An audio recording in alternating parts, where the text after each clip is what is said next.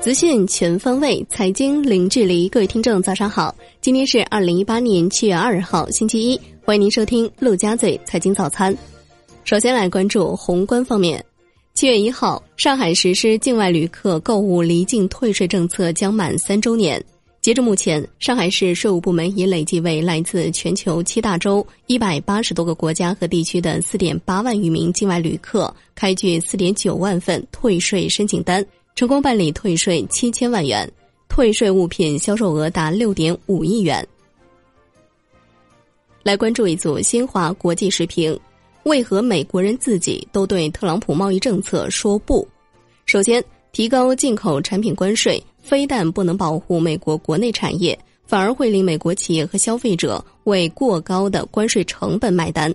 其次，美国提高关税举措遭到主要贸易伙伴报复，美国企业、农场主和消费者将遭受进一步损失。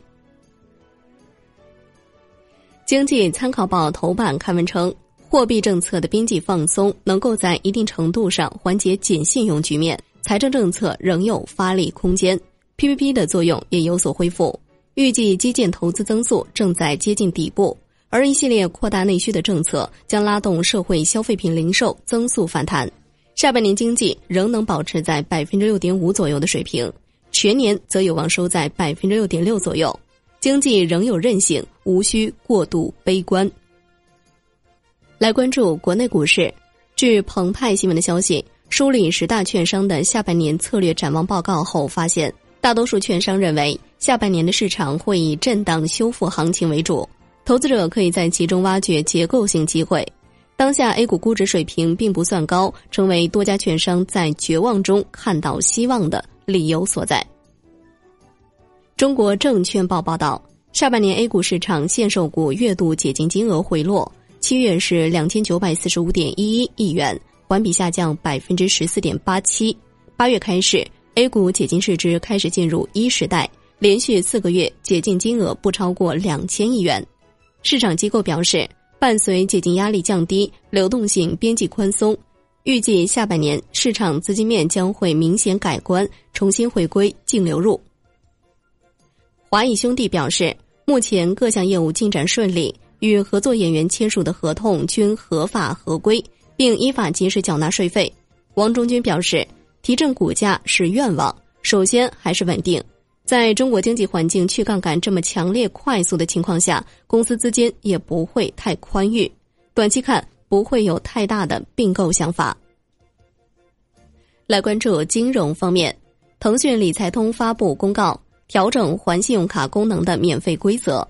自二零一八年八月一号起，仅有理财通铂金、黄金会员的信用卡还款手续费继续享受全面政策。除此之外，所有理财通用户的信用卡还款都将被收取百分之零点一的费用，最低一毛钱。据中国基金报的消息，余额宝对接的六只货币基金，二零一八年六月底合计规模达到一万八千六百零二亿元。比二零一七年年底的天弘余额宝单只货币基金一万五千七百九十八亿元增加了两千八百多亿元。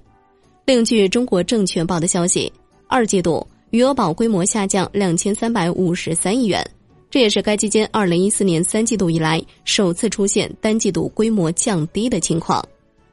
再来关注楼市方面，云南昆明实施住房限购政策，非云南户籍自然人限购一套。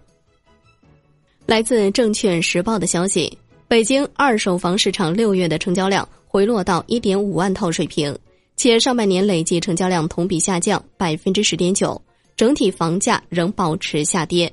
业内人士认为，六月网签量的下滑意味着这一轮的回温基本结束，市场开始进入触顶企稳的调整期，下半年将趋于稳定。来关注产业方面，乘联会的数据，一至五月。全球新能源乘用车销量达到五十八万台，同比增速达到百分之五十四。其中，中国销量达到二十八万台，同比增长百分之一百三十。一到五月是中国新能源车起步较快的时点，销量增长突出，也是政策与市场的双驱动的效果。前链大周期反转确立。